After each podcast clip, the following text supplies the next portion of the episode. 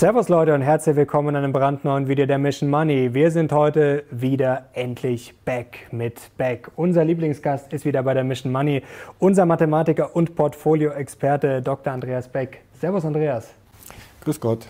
Und das hat heute gleich zwei Gründe, warum ich mir meinen Lieblingsgast eingeladen habe. Zum ersten wollen wir natürlich über den Crash sprechen und vor allem über diesen ja, fast schon legendären Satz, den auch schon der ein oder andere Crash-Prophet gerne mal verwendet hat.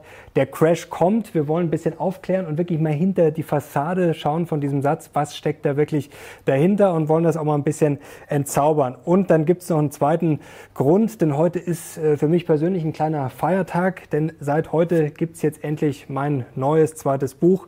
Warum hat mir das niemand früher über Geld verraten? Und wer hier, wer hier besser geeignet, um das ein bisschen zu feiern, als Andreas, danke dir. Freut mich, dass du da bist, auch zu diesem besonderen Anlass. Ähm, du hast es ja tatsächlich schon gelesen. Kannst du es denn den Leuten draußen empfehlen? Ja, ich habe es ja gerne gelesen. Ich tue mir immer schwer am Anfang mit solchen Büchern, weil ich mir denke, das Thema Geld ist doch eigentlich langweilig, aber freue mich dann sehr, dass man das so interessant verpacken kann in dem eben viel Wissen transportiert wird, aber trotzdem dauernd ein Bezug zum Leben hergestellt wird, zum Alltag, äh, sodass es auch sehr kurzweilig ist. Also mir hat das sehr gut gefallen. Danke dir, Andreas. Das freut mich sehr. Und der liebe Andreas hat mir auch hier nochmal hinten einen netten Satz, ein Testimonial draufgeschrieben. Macht mich persönlich sehr stolz. Und auch danke dir, dass ich hier auch natürlich bei der Mission Money sehr viel von dir lernen durfte und weiterhin darf. Das macht mir sehr viel Spaß und ich glaube euch auch. Und mich würde es natürlich sehr freuen, wenn ihr reinlest. Link zum Buch, also gibt es seit heute, ist jetzt raus, findet ihr natürlich unten in der Videobeschreibung. Jetzt wollen wir aber gleich zum Thema kommen, was natürlich auch im Buch äh, viel vorkommt. Ähm, ist kein Crashbuch, keine Angst, aber das das begegnet uns ja immer wieder und wir versuchen das ja auch möglichst immer rational einzuordnen, neutral und wirklich euch da auch ein bisschen zu helfen und vielleicht auch ein bisschen durchzuführen durch diesen Börsendschungel, wo viele sehr laut sind und viele auch falsche Versprechungen machen. Jetzt kommen wir gleich mal zu diesem Satz. Der Crash kommt, ja, den hört man sehr oft, schon seit zehn Jahren von manchen Crash-Propheten. Warum liegen die Herrschaften denn immer wieder falsch? Die liegen nur falsch aus Sicht des Zuhörers. Für sie selbst geht die Rechnung in der Regel auf. Das hat zwei Gründe. Einmal, es sind ja immer irgendwelche Parameter, die aus dem Ruder gelaufen sind. Mhm. Irgendwas ist immer. Entweder ist der Waldboden zu trocken oder es regnet in Australien zu viel oder Griechenland zahlt seine Schulden nicht. Irgendwas ist immer. Und wenn so ein Parameter aus dem Ruder gelaufen ist, dann kann ich ihn hocheskalieren und dann geht immer die Welt unter. Ja, und ähm, die Leute fühlen sich da natürlich auch zu Hause, weil das, was nicht in Ordnung ist, das haben sie auch selber schon in der Zeitung gelesen. Sie machen sich Sorgen. Und dann kommt jemand und kann das konkret für die Zukunft übersetzen. Ähm, das heißt, es gibt immer einen konkreten Aufhänger. Den gibt es mhm. tatsächlich immer. Also seit den alten Griechen, glaube ich, gab es nie eine Zeit, wo man nicht eine Weltuntergangsthese hätte formulieren können.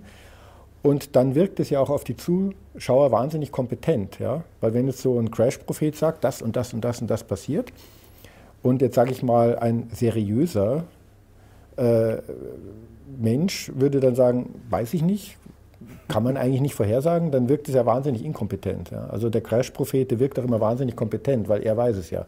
Und dann mhm. zu sagen, das kann man nicht wissen, wird dann schnell übersetzt von, ja, du weißt es halt nicht, ja, du hast, bist halt nicht schlau. Ja, aber und deswegen tun sie sich einfach sehr leicht. Ja. Mhm. Ähm, fachlich gesehen ist aber relativ klar, die Zukunft ist ergebnisoffen. Wir sind kein einfaches, triviales System, wo ich einen Input habe und dann weiß ich, was der Output, Output ist, sondern wir sind eine, eine Wirtschaft, eine Gesellschaft, die sich permanent neu konfiguriert.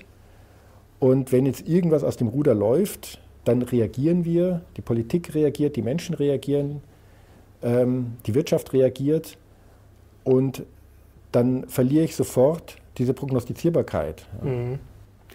Da habe ich ein schönes Zitat, was jetzt tatsächlich aus dem Buch ist. Nur Narren, Lügner und Scharlatane prognostizieren Erdbeben. Das sagte Charles Richter, einst äh, der Namensgeber der Richterskala. Denn das Problem beim Erdbeben ist ja auch, um, prognostizieren ist schwer. Ich kann dann halt, wenn es soweit ist, kann ich es messen. Das geht beim Crash natürlich auch ganz gut. Jetzt blenden wir das mal ein, was du gerade angesprochen hast. Dieses triviale System und das nicht triviale System. Also beim trivialen System sieht man das ganz gut. Also ich habe quasi A Ja, und dann passiert irgendwann B. Also da gibt es viele Sachen im Leben, äh, zum Beispiel, man könnte jetzt sagen, so ein Kochrezept, wobei selbst da äh, kann da natürlich auch was ganz was anderes rauskommen. Aber ich sage jetzt mal so ein ganz primitiver Wirkungsmechanismus, wo ich sagen kann, wenn ich A mache, dann kommt B dabei raus. Das Problem ist nur, ja, die Börse oder die Wirtschaft ist ein nicht triviales System und da schauen wir mal drauf. Und das heißt, wenn jetzt A passiert, wie du vorher schön erklärt hast, also der Waldboden ist zu trocken oder Griechenland zahlt seine Schulden nicht, ja, dann passiert das zwar, trifft dann auf ein System, wo sehr viele Spieler drin sind, wir zum Beispiel, Peter Blöd da hinten, der gerade auf dem Handy rumtippt, oder auch ihr zu Hause natürlich. Also jeder, der in diesem System mit drin ist, äh, mischt da mit und das ist natürlich das Problem. Und da gibt es jetzt eine ganz lustige Geschichte, da haben wir neulich, äh, äh, Peter war auch dabei beim Stammtisch, haben wir darüber gesprochen, ähm, über das Thema Fußball-EM. Und da hat Goldman Sachs nämlich eine Studie gemacht, die haben quasi ausgerechnet, ähm, ich weiß nicht, wie ernst die das selber nehmen, aber da gibt es ja viele so Scoring-Systeme, wie gut ist eine Mannschaft, äh, Heimvorteil, äh, Momentum, alles Mögliche und haben quasi die EM so durchsimuliert. und demnach äh, hätte Belgien, äh, würde im Finale gegen Italien gewinnen. Aber das ist eigentlich genau wie an der Börse. Ähm, ich kann jetzt natürlich ein paar Parameter nehmen, die da reinlaufen lassen, aber wie will ich denn jetzt zum Beispiel die Psychologie von den Spielern äh, messen? Wetter, ich weiß nicht, wie das Wetter ist, wenn die Halbfinale spielen. Ich weiß nicht, ob eine rote Karte nach fünf Minuten passiert. Ich weiß nicht, ob ein Elfmeter verschossen wird, was weiß ich. Also das finde ich ist eigentlich eine ganz gute Vergleichbarkeit, dass man einfach ein Fußballspiel auch, da kann ich alles vorher berechnen. Ich werde das äh, Ergebnis nicht äh, voraussehen können. Ich kann vielleicht sehr langfristig irgendwelche Trends wie an der Börse vielleicht so ein bisschen einschätzen, aber jetzt ein Spiel zu berechnen, ja, das ist genauso wie jetzt zum Beispiel den Crash für die nächsten zwei Monate zu terminieren, äh, ist wahrscheinlich eher schwierig.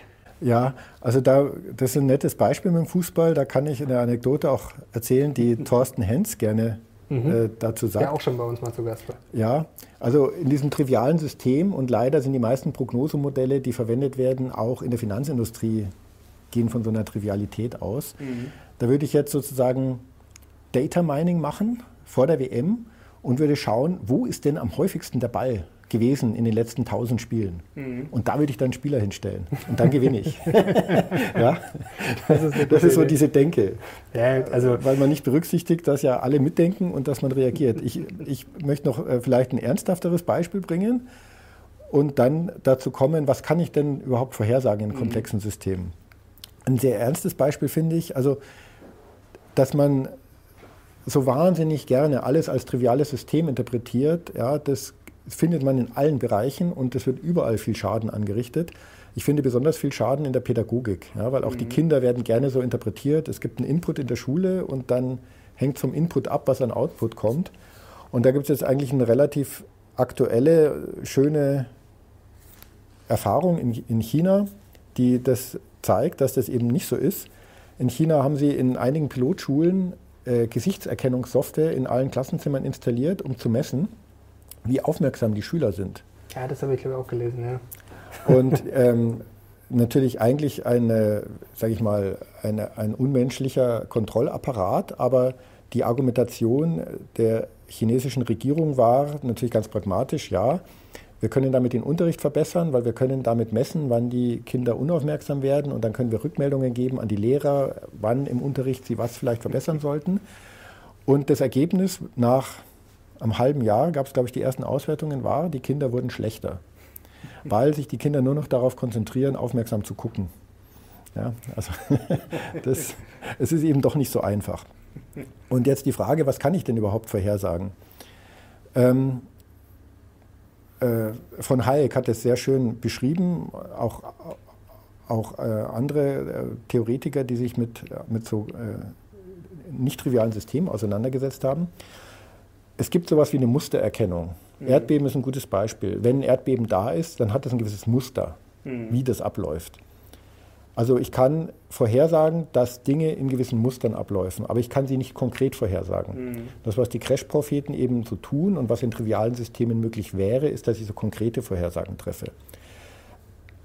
Ein Beispiel, dass das nicht an einem Mangel an Daten liegt oder an, an, der, an der Laborsituation liegt, sage ich mal, ist äh, folgende Situation. Man hat ein, eine Glasscheibe und es wird mit einer bestimmten Geschwindigkeit eine Kugel auf diese Glasscheibe geschossen. Mhm. Dann weiß ich, dass die Glasscheibe springt und es entsteht ein bestimmtes Muster. Ja. Dass dieses Muster entsteht, dass die Glasscheibe springt, kann ich mit Sicherheit vorhersagen, ähm, wenn die Kugel in einem bestimmten Winkel und in einer bestimmten Geschwindigkeit auf eine bestimmte Art Glas trifft. Ja, dann kann ich das vorhersagen. So, jetzt die wirkliche Prognose, die würde jetzt vermuten oder vorhersagen, wie dieses Muster genau verläuft. Und da wäre jetzt sozusagen die naive Herangehensweise, dass man sich denkt, ja, das kann ich deswegen nicht vorhersagen, weil ich halt eine unsaubere Laborsituation habe. Das Glas ist nicht ganz glatt und die Kugel ist nicht ganz rund und dieses und jenes. Tatsache ist, je exakter die Laborsituation, je glatter das Glas, je perfekter alles, umso weniger kann ich es vorhersagen. Ja? Also wenn das Glas bestimmte Verletzungen hat vorher schon, mhm. dann verläuft ein Riss auch wahrscheinlich in der Nähe der jetzigen Störung schon. Aber wenn ich wirklich ein ganz perfektes Glas habe, kann ich überhaupt nichts mehr vorhersagen. Ja? Also es ist nicht einmal so, dass es ein Datenproblem ist und dass ich mit Data Mining und so weiter da jetzt große Fortschritte erzielen könnte in komplexen Systemen. Ist auch, ja, also das ist wahrscheinlich auch in der ganzen künstlichen Intelligenzdebatte noch ein Problem, mit dem man sich in Zukunft sehr stark auseinandersetzen muss, wenn man da wirklich Fortschritte erzielen will. Mhm. Ich finde dieses Thema, diese Reflexivität von George äh, Soros, was auch so ein bisschen daran anknüpft, wirklich interessant, dass man sich immer wieder klar machen muss, wie viel Psychologie in diesem Börsengeschehen drin ist. Und da ist man wieder ein bisschen bei dem System, dass eben gewisse Informationen dann auf eine große Masse treffen und dass man natürlich bei gewissen Sachen Dinge einschätzen kann, aber unterm Strich weiß man dann halt doch nicht, wie die Leute reagieren. Also klar, sie können kaufen, sie können verkaufen, sie können auch gar nichts machen. Das weiß man eben nicht. Und da gibt es ja auch diese schönen Beispiele mit dem Luftballon, der dann theoretisch im Wind treibt. Und theoretisch kann ich natürlich mit physikalischen Formeln ausrechnen, wie schnell der steigt, wohin der steigt, aber was ist, wenn sich der Wind dreht? Was ist, wenn vielleicht der Luftballon nicht mit dem Material gefüllt ist, mit dem ich äh, gedacht habe? Also da reichen halt wirklich Kleinigkeiten und dann kann sich sehr viel ändern. Und was ich vor allem sehr lustig finde, dass ja sehr gerne von ähm, Laien natürlich, aber auch von durchaus Leuten, die sich auskennen, aber die natürlich auch so ein bisschen Ängste schüren wollen, dass die Börse so gerne als Casino bezeichnet wird. Das finde ich auch so lustig, denn das ist definitiv ja falsch. Denn jetzt blenden wir mal eine Grafik ein, was man sich auch mal klar machen muss. Also wir haben Gewissheit, Risiko und Ungewissheit. Und eigentlich ist die Börse überhaupt kein Casino, weil wir die Wahrscheinlichkeiten überhaupt nicht ja, ausrechnen können. Also Risiko-Casino äh, ist eigentlich ein Traum für jeden Mathematiker, weil ich eigentlich exakt berechnen kann, zum Beispiel beim Blackjack oder selbst beim Poker. Gut, ich kenne jetzt natürlich die Karten vom Gegner nicht, aber zumindest kann ich auch immer ganz gut, äh, zumindest im Kopf überschlagen, wie meine Wahrscheinlichkeiten sind.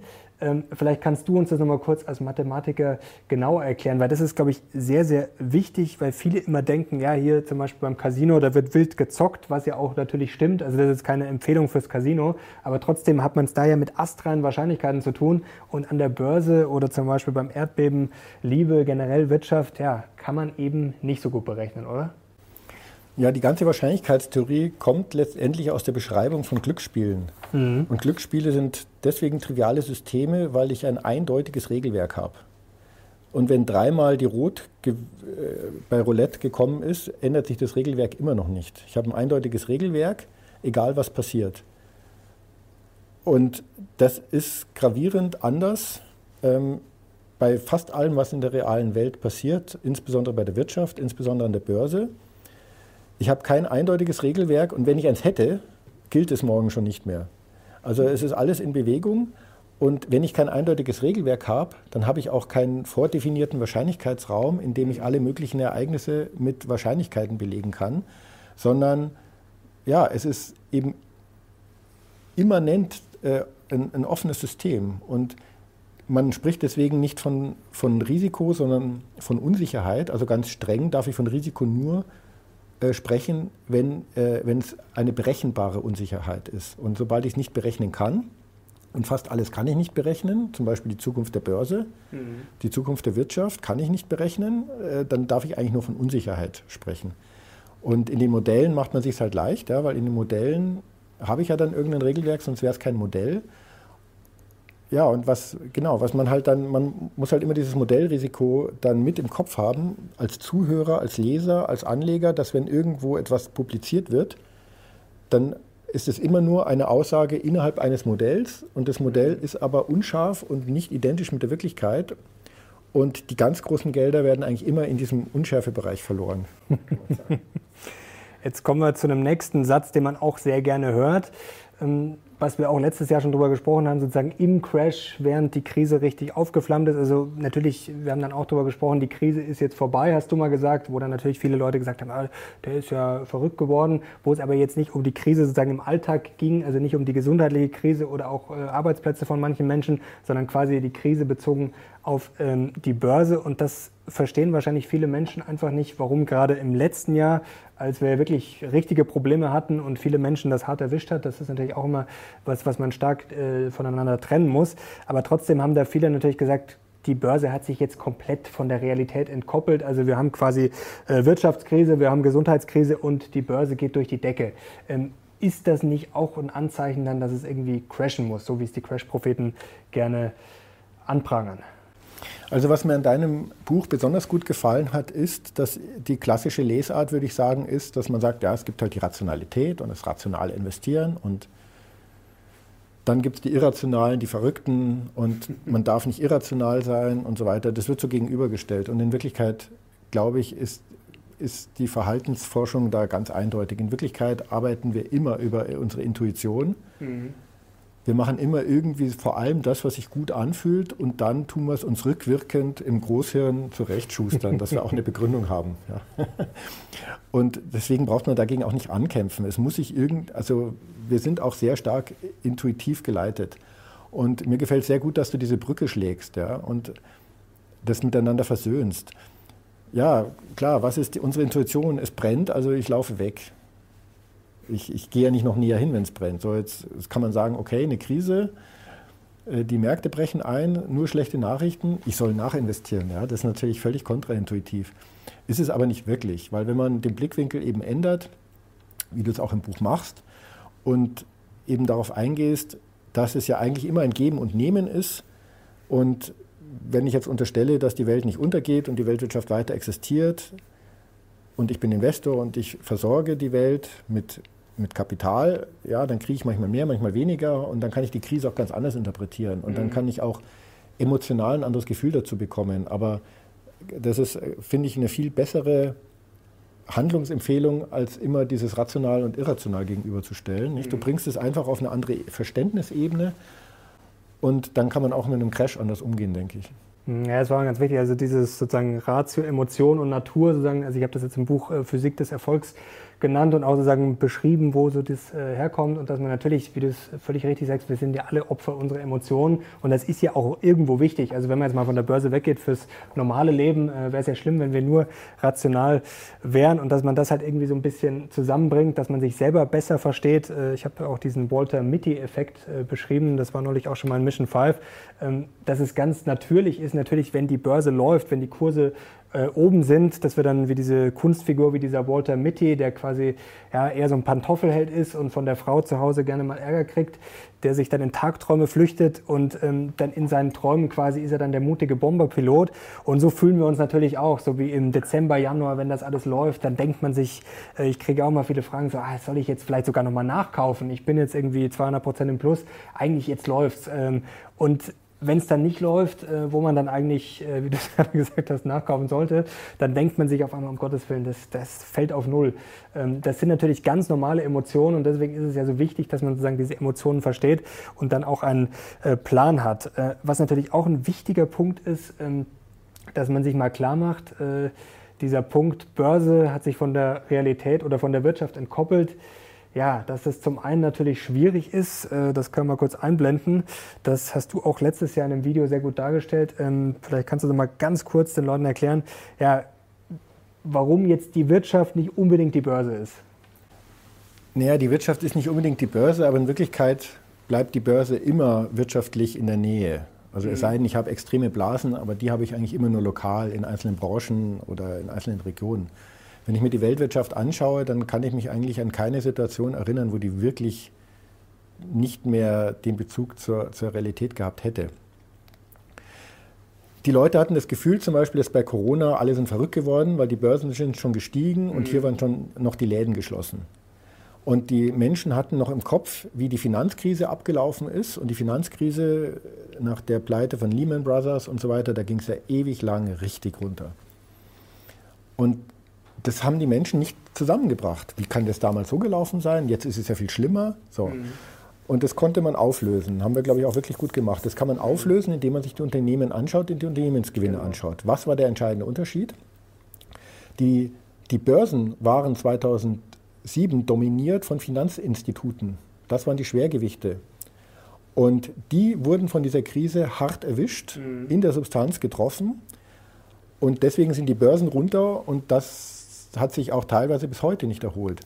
Die Corona-Krise, als die Corona-Krise ausgebrochen ist, da waren die dominanten Unternehmen schon im Wesentlichen IT-Unternehmen, Internet-Plattformunternehmen. Einblenden, das sind jetzt die größten Positionen im MSCI World, also sozusagen der Standardindex. Und da sieht man ja, das ist sehr techig. Und da waren jetzt nicht unbedingt die Verlierer dabei. Apple, Amazon, Facebook, Alphabet, ähm, Tesla, gut, hier JP Morgan ist noch dabei, ist tatsächlich noch Finanzen, aber Visa hat jetzt auch nicht gerade, hat jetzt auch nicht gerade hart getroffen. Also da sieht man, dass das ja, relativ robust war. ja, Fall. nicht nur das. Wir haben uns ja dann wirklich angeschaut, die Entwicklung der Unternehmensgewinne im ersten Corona-Quartal mhm. und die sind fast überall gestiegen. Mhm. Ja. Wahnsinn. Ja, natürlich steht dann der Aktienindex wahrscheinlich auch ein Tick höher. Ähm, und insofern war das auch eher so ein, so ein, Gefühl, was eben an den Daten komplett vorbeilief, dass die Börse davon gelaufen ist. Es ist halt den dominanten Unternehmen der Weltwirtschaft egal, wenn der Dienstleistungssektor brach liegt, wie er brach lag. Der Dienstleistungssektor, den es erwischt hat, der war ja im Wesentlichen nicht börsennotiert. Und das mhm. haben die Leute dann gemacht. Ähm, sie haben konsumiert in börsennotierten Unternehmen. Mhm. Was auch ein ganz gefährlicher Punkt ist, das ist äh, vielleicht sogar eine der Lieblingsgrafiken in meinem Buch, ähm, kommen wir nochmal zu diesem entkoppelt. Also das können wir kurz einblenden. Das ist von Bloomberg eine Grafik, dass sich eigentlich Wirtschaft, also wenn man es jetzt mal aufs BIP, das ist ja auch mal, kommen wir gleich dazu, immer ein Problem, BIP, Bruttoinlandsprodukt mit Wirtschaft gleichzusetzen, ist auch schon nicht äh, so einfach, ähm, dass grundsätzlich dieses Bruttoinlandsprodukt und die Börse überhaupt nicht miteinander korrelieren relativ langfristig. Das heißt auch, äh, da sind gleich mehrere Gefahren drin. Wenn man jetzt zu Hause in der Zeitung liest, was jetzt sozusagen das BIP die letzten drei Monate gemacht hat und danach investiert, ist halt immer schwierig, weil die Börse natürlich äh, vorausläuft. Also die Börse interessiert ja, was das BIP jetzt in den kommenden Monaten oder sogar Jahren macht. Also das ist ein Problem, dass man jetzt sagt, oh, jetzt lief die Wirtschaft die letzten drei Monate schlecht, deswegen muss jetzt die Börse schlecht laufen, ist schon mal eine Gefahr. Also das äh, muss man sehr, sehr aufpassen, dass man das nicht miteinander vermischt. Und was auch ein äh, sehr spannender Punkt ist, das ist mir eigentlich auch erst klar geworden, als ich äh, gesch äh, geschrieben habe oder recherchiert habe, das Bruttoinlandsprodukt, das wird ja immer so als heilig angesehen. Also wir reden da ja alle drüber. Wird ständig zitiert, steht ständig in äh, Nachrichten, Tageszeitungen, äh, überall. Aber das gibt es ja eigentlich noch gar nicht so lange. Das ist sehr, sehr lustig. Äh, vor 80 Jahren gab es noch gar kein BIP. Und das wird oft so ein bisschen überhöht. Und man muss natürlich sich auch klar machen, dass das eher, man kann sagen, ja, eine Idee ist. Also das ist ja jetzt nichts Gottgegebenes.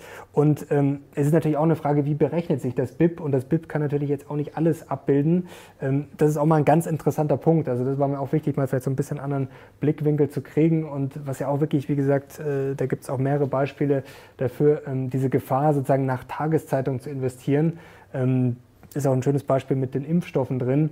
Äh, wenn man da natürlich sehr früh dabei ist, kann man machen. Wenn man dann natürlich erst im Dezember liest, ähm, jetzt wird die erste Spritze gegeben, ähm, wer da dann investiert hat, war es ein bisschen spät. Äh, das weiß ich auch, da kamen auch viele Fragen, als es dann halt richtig publik erst wurde, so im November, Dezember, ja, jetzt äh, BioNTech kaufen und jetzt das kaufen. Also das ist auch immer eine große Gefahr, sozusagen diese Tageszeitungsinvestoren, die es dann halt erst sehr spät mitbekommen.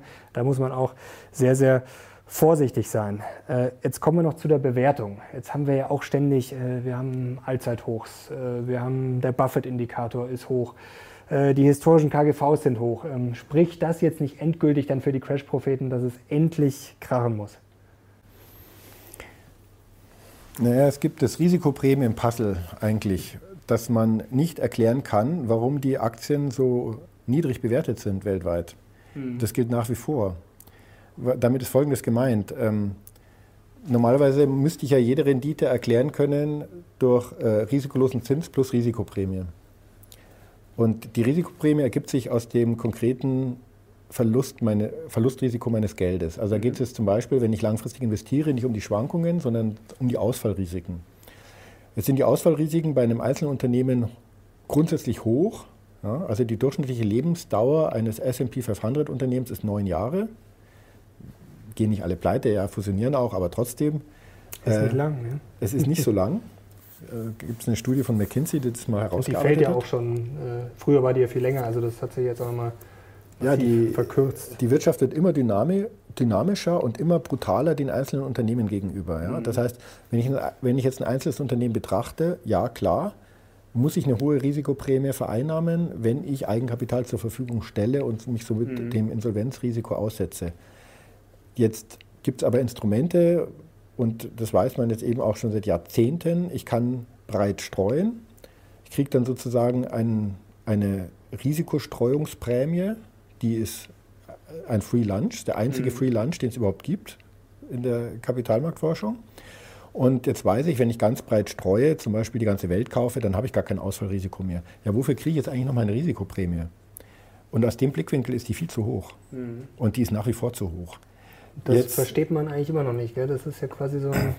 Ja, ist ja, ja Gott sei Dank. Rätsel. Ja, Gott sei Dank. So. Äh, Gott sei Dank versteht man die noch nicht. Deswegen ist es noch ein sehr attraktiver Markt. Mhm. Ähm, und nichtsdestotrotz bleibt da die Beziehung risikoloser Zins plus Risikoprämie. Und da sind die risikolosen Zinsen auch im historisch langfristigen Mittel sehr stark gesunken. Ähm, also das ja klar, die Aktienmärkte sind schon etwas anders bewertet als mhm. in der Vergangenheit. Aber wenn ich davon ausgehe, dass ich die alten risikolosen Zinsen nicht wiederbekomme, und davon dürfen wir volkswirtschaftlich ausgehen, sind wir jetzt ausgesprochen fair bewertet an den mhm. weltweiten Aktienmärkten abgesehen von den amerikanischen Tech-Unternehmen, aber das ist ein anderes Thema. Was auch ganz spannend ist, was du auch mal hervorhebst, ähm, wie dynamisch das ist, das ganze System, also ob das jetzt Unternehmen sind, ob das jetzt auch Bewertungen sind. Und da habe ich auch was ganz Spannendes im Buch, das ist von diesem Santa Fe Institut, das kann man nur empfehlen, die haben wirklich ganz, ganz spannendes Research. Das kann man kurz einblenden. Das mag jetzt vielleicht manche ein bisschen, äh, für manche ein bisschen komisch anmuten, aber da gibt es zum Beispiel eine Studie und eine Herangehensweise mal, die Biologie sozusagen mit der Finanzökologie zu vergleichen. Und da sieht man jetzt mal zum Beispiel, was eine Art, dann wäre zum Beispiel äquivalent mit einer Handelsstrategie, könnt ihr euch jetzt mal anschauen. Und dann gibt es natürlich hier auch zum Beispiel Mutation und Rekombination, Erfindung neuer Strategien. Das ist ja auch immer das Spannende, da haben wir auch schon öfter darüber gesprochen, dass es immer sehr schwierig ist mit diesen Strategien, denn sicherlich gab es welche oder gibt es welche, die funktionieren, aber sobald es funktioniert, ja, machen es halt dann mehrere und dann funktioniert es irgendwann nicht mehr. Das hat zum Beispiel Ken Fischer auch mal schön erklärt mit diesem Kurs-Umsatz-Verhältnis, dass das halt auch mal vor, weiß ich nicht, 30, 40 Jahren war es wahrscheinlich, in den 70er Jahren, dass es damals sehr gut funktioniert hat am Anfang und dann ja, wurde es halt irgendwann populärer, dann wurde es sogar an der Uni gelehrt, in den Vorlesungen. Ja, und irgendwann hat es dann nicht ja, mehr funktioniert. Da gibt es einen schönen Spruch dazu. Also sozusagen in der Physik gilt ein Gesetz ab dem Moment, wo man es entdeckt hat. Mhm. Und am Finanzmarkt gilt ein Gesetz ab dem Moment nicht mehr, wo man es entdeckt hat. das kann man sich merken, ja. Sehr gut. Und was auch interessant ist, kann man auch noch einblenden, äh, auch eine Grafik aus dem Buch, ähm, KGVs im Zeitverlauf. Also es ist natürlich auch immer schwierig zu sagen, ja gut, in den 80er Jahren war das KGV mal bei 10, heute ist es bei 15, deswegen ist jetzt der Crash überfällig, weil wir müssen jetzt wieder dringend auf 10 runterfallen. Also da sieht man auch ganz schön, dass sich halt auch so KGVs mal im Zeitverlauf verändern können, weil da auch so viele Faktoren reinspielen. Also bei den Zinsen angefangen bis zu dass die Unternehmen heute ganz anders sind. Also das ist auch eigentlich ein sehr spannender Punkt. Ja, also nehmen wir das als Beispiel. Ein KGV von 10 heißt, ich habe eine, ein Return on Equity, also eine Eigenkapitalrendite auf das mhm. Aktienkapital von 10 Prozent. Ähm, das war zu einer Zeit, wo ich auf eine zehnjährige äh, AAA-Anleihe 5% Zinsen bekommen habe oder auch 7%. Das war noch Zeiten. So, jetzt kriege ich auf eine ausfallsichere zehnjährige Anleihe minus 0,5 oder vielleicht plus 1,5 in den USA. Und ich habe äh, ein KGV von 15, das ist sozusagen ein Return on Equity von 7,5% Das meine ich damit, dass Aktien eigentlich sehr billig sind. Mhm. Genau, das ist aber wichtig. Das will ich jetzt auch nicht als Prognose nehmen. Kann, ich, ich, will nur sagen, man kann es immer so und so rechnen. Mhm. Wenn ich die Kennzahl nehme, sind sie zu teuer und wenn ich jene nehme, sind sie zu genau. billig und am Ende weiß man es nicht. Und es ist immer sehr schwierig, dann halt einfach so was ja gerne gemacht wird, zu sagen, heute ist KGV, Durchschnitts-KGV bei 20, damals war es bei 15, deswegen sind wir jetzt massiv überbewertet. Also da müsst ihr auch auf jeden Fall immer aufpassen. Äh, heißt jetzt auch, wie es Andrea schon sagt, auch nicht zwingend, dass es jetzt total unterbewertet ist, aber man muss das immer äh, alles in Relation sehen. Jetzt wollen wir zum Abschluss kommen und der wird sehr, sehr interessant, denn jetzt würde mich interessieren von Andreas Beck, äh, passend zum Thema, warum hat mir das niemand früher über Geld verraten, wenn du mal jetzt auf deine Karriere, Forschung, alles zurückblickst und du weißt ja sehr, sehr viel, ähm, was hättest du gerne früher gewusst? Ja, ich hatte natürlich keine Ahnung früher. das muss ich schon sagen. Da geht es mir wohl wie vielen. Lernt man ja auch tatsächlich in der Schule nichts und so. Ja, also meine erste, meine erste harte Konfrontation mit dem Finanzmarkt hatte ich äh, als Schlosser. Ich habe ja, bevor ich Mathematik studiert habe, habe ich äh, eine Schlosserlehre mhm. gemacht. Auch klassisch nur mit Hauptschulabschluss und so äh, die Schule verlassen. Und ja, und wie es einem dann so geht, wenn man also als Schlosser unterwegs ist, dann kommt irgendeiner auf uns, auf einen zu und sagt, du, da gibt es ein ganz tolles Anlageprodukt und äh, willst du das nicht mitvertreiben? Und ruckzuck war ich in den Fängen eines Strukturvertriebs. Oh, ja. das, das, wusste ich auch nicht. ja, also so ein ganz knallharter Strukturvertrieb, der irgendwie so eine Hamburg-Mannheimer Police vertrieben hat. ähm, und äh, die haben mich dann eingeladen für ein Wochenende. Mir wurde das Essen bezahlt. Ja, das ist mir ja als Schlosser nicht gewohnt. Ja. Die Leute im guten Anzug und haben dann erzählt, warum dieses Produkt alle glücklich macht und warum man wahnsinnig verdient damit. Und natürlich, wie soll ich mich dem entziehen? Ja? Ich hatte keine Ahnung. Das ist ja derart gut gemacht. Und Gott sei Dank habe ich dann mit ein paar Bekannten darüber gesprochen, von denen ich wusste, dass die sich auskennen. Und die haben mir dann gezeigt, dass das alles fake ist und das kann ich wirklich auch nur jedem empfehlen, der jetzt äh, Tendenzen hat, diese Coachings zu buchen, für die so aggressiv Werbung gemacht wird, zum tollen Trader zu werden und wie kaufe ich Immobilien ohne Eigenkapital und so weiter. Und dafür soll ich erstmal 10.000 Euro hinlegen für die Schulung. Was kostet das Buch? Äh, 18 Euro, glaube genau. ich. Genau. Bitte 18 Euro ein Buch, ja, statt 20.000 Euro ein Coaching. Da steht alles drin. Das funktioniert nämlich alles nicht. Und also das war mein erster Kontakt. Und da bin ich Gott sei Dank noch schadlos rausgegangen. Aber dann eben Mathematikstudium, dann war ich beim Rückversicherer und dann bin ich Unternehmensberatung. Und mein erstes Projekt war bei einem Multifamily Office im Frankfurter Raum. Das hat mich so beeindruckt. Die dunkel getäfelten Besprechungszimmer mit den Originalkunstwerken an der Wand. Ich weiß noch, im Eingangsraum war ein, ein Salzwasseraquarium mit diesen bunten Fischen und so. Also ich war so beeindruckt, dass ich tatsächlich auch gedacht habe, da lege ich jetzt mein Geld an. habe es auch meiner Familie empfohlen und das ging vollkommen äh, den Bach runter. Ähm, das heißt, also ich habe auch schon mal Lehrgeld bezahlt. Rückwirkend kann ich sagen, da hatte ich Gott sei Dank noch nicht so viel.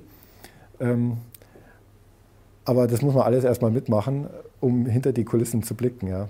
Mhm. Ja, Lehrgeld habe ich auch bezahlt. Das, äh, wer mein erstes Buch gelesen hat, da habe ich auch schon einiges preisgegeben. Also bei mir waren es früher die Sportwetten mit ja, so 18, 19, 20. Äh, und das ist auch so ein entscheidender Punkt, was mir jetzt immer wichtig war, dass wirklich ein bisschen mehr aufzuarbeiten. Das ist im ersten Buch so ein bisschen angeklungen. Also das war natürlich so die Basis für die Geschichte. Und da ging es jetzt wirklich darum, da noch tiefer reinzugehen, was du vorher auch schon angesprochen hast, mit dieser Ratio und Emotion.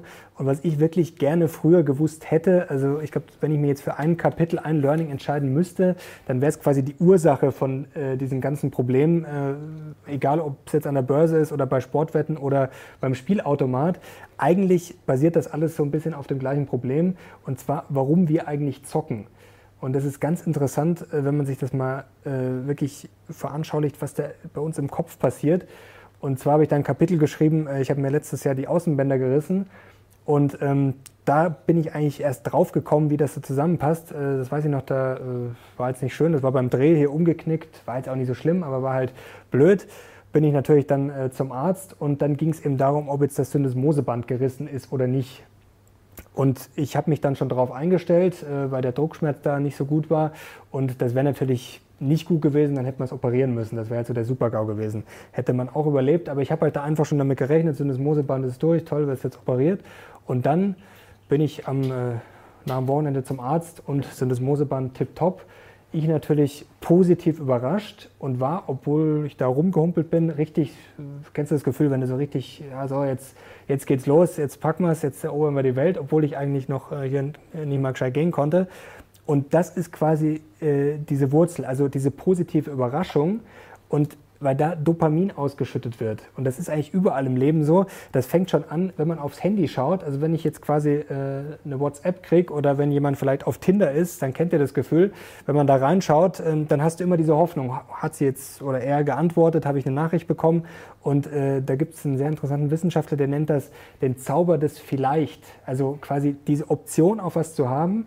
Und wenn ich das dann habe, dann dann schüttet das richtig Glücksgefühle aus. Und das Fiese daran ist, äh, egal ob ich jetzt Sportwetten mache oder ob ich jetzt einen Optionsschein kaufe oder eine Aktie, es reicht quasi schon, diese Chance nur drauf zu haben. Also ich muss quasi gar nicht äh, die Erfüllung haben, sondern wenn ich jetzt quasi hier ans iPhone gehe und kaufe jetzt einen äh, Hebel, 50er äh, Hebel auf Tesla, allein diese Hoffnung darauf schüttet quasi schon dieses Dopamin, dieses Gefühl aus. Also das ist ganz interessant, wenn man sich das mal klar macht. Äh, und äh, das ist mir im Nachhinein schon klar geworden, ja, dass das früher halt einfach, ja, man hat sich da halt einfach gewisse Kicks geholt. Äh, es hat dann schon gereicht, so eine Sportwette abzuschließen. Mhm. Und dann, ich will jetzt gar nicht sagen, dass man sich besser gefühlt hat, aber es ist halt auch so eine gewisse, ja, gewisses Suchtverhalten. Und ähm, das ist, glaube ich, ganz entscheidend, wenn man das versteht und wenn man das auch versteht, dass man sich diese Kicks oder Erlebnisse vielleicht woanders holen kann und jetzt nicht unbedingt an der Börse. Also das, äh, ja, das ist wirklich total interessant gewesen, weil ich mir auch gedacht habe, Mensch, wenn man das mal mit 20 irgendwie so ein bisschen alles reflektierter betrachtet hätte, dann hätte man sich vielleicht ein paar Euro gespart, aber bei mir war es jetzt auch nicht die Vollkatastrophe. Ich hatte jetzt damals auch noch keine Millionen zum Verzocken. Also war jetzt im Nachhinein dann auch äh, sogar recht lehrreich. Nee, also unbedingt. Also ein ganz hervorragender Hinweis, auch aufgrund der Werbung und die Art und Weise, wie die Neo-Broker ihre Kunden gewinnen, muss man davor eben warnen. Mhm. In Wirklichkeit geht es nicht darum, jetzt zu investieren, die Wirtschaft zu verstehen, coole, eine coole Socke zu sein, weil man die richtigen Aktien gezockt hat, sondern es geht um dieses, um dieses Glücksgefühl, was man sich da kurzfristig holen kann das macht ja vielleicht auch wirklich Spaß, aber wahrscheinlich hat man das gleiche Glücksgefühl mit ganz kleinen Summen. Und mhm. die Geldanlage, die einem langfristig ein gutes Leben sichern soll, die braucht man dafür gar nicht. Die kann man dann ganz langweilig machen. Genau, ja, genau. Das ist, glaube ich, auch so ein bisschen, ja, die Message auch voll von dir, glaube ich, dass man, man kann ja auch hier deinen GPU kaufen und wenig Stress haben und dann sich sozusagen voll aufs Leben konzentrieren, dass die Börse trotzdem Spaß macht und dass wir gern darüber diskutieren. Klar, das ist ja auch für viele ein Hobby, das soll es auch sein, aber trotzdem muss man halt immer schauen, dass man es dann möglichst in geregelten Bahnen hat. Andreas, hast du abschließend noch eine kurze Anekdote für die Zuschauer? Noch was Spannendes. Naja, das passt jetzt vielleicht indirekt, weil du das mit deinem äh, gerissenen Band erzählt hast.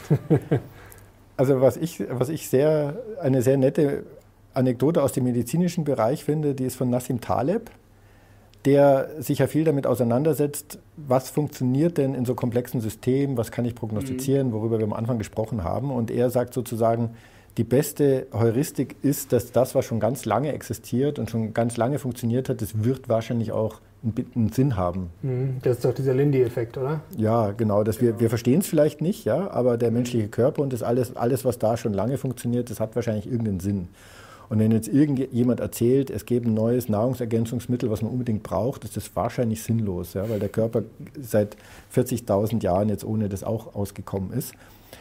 Und da erzählt er eine Geschichte, er stürzt und äh, bricht sich die Nase und hockt dann mit einer geschwollenen Nase beim Arzt.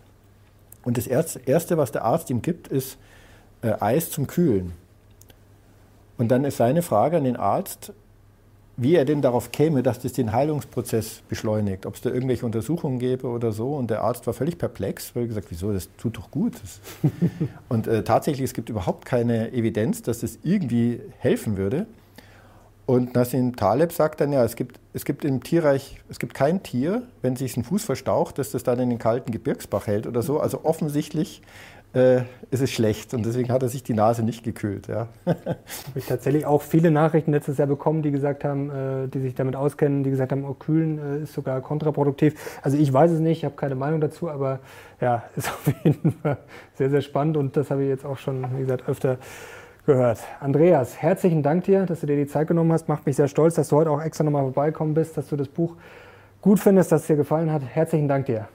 Gerne und danke euch fürs Zuschauen. Ich freue mich natürlich über jeden Leser und immer dran denken, wer dieses Buch nicht kauft, der steht schon ein bisschen im Verdacht, ein kleiner Sozialist zu sein.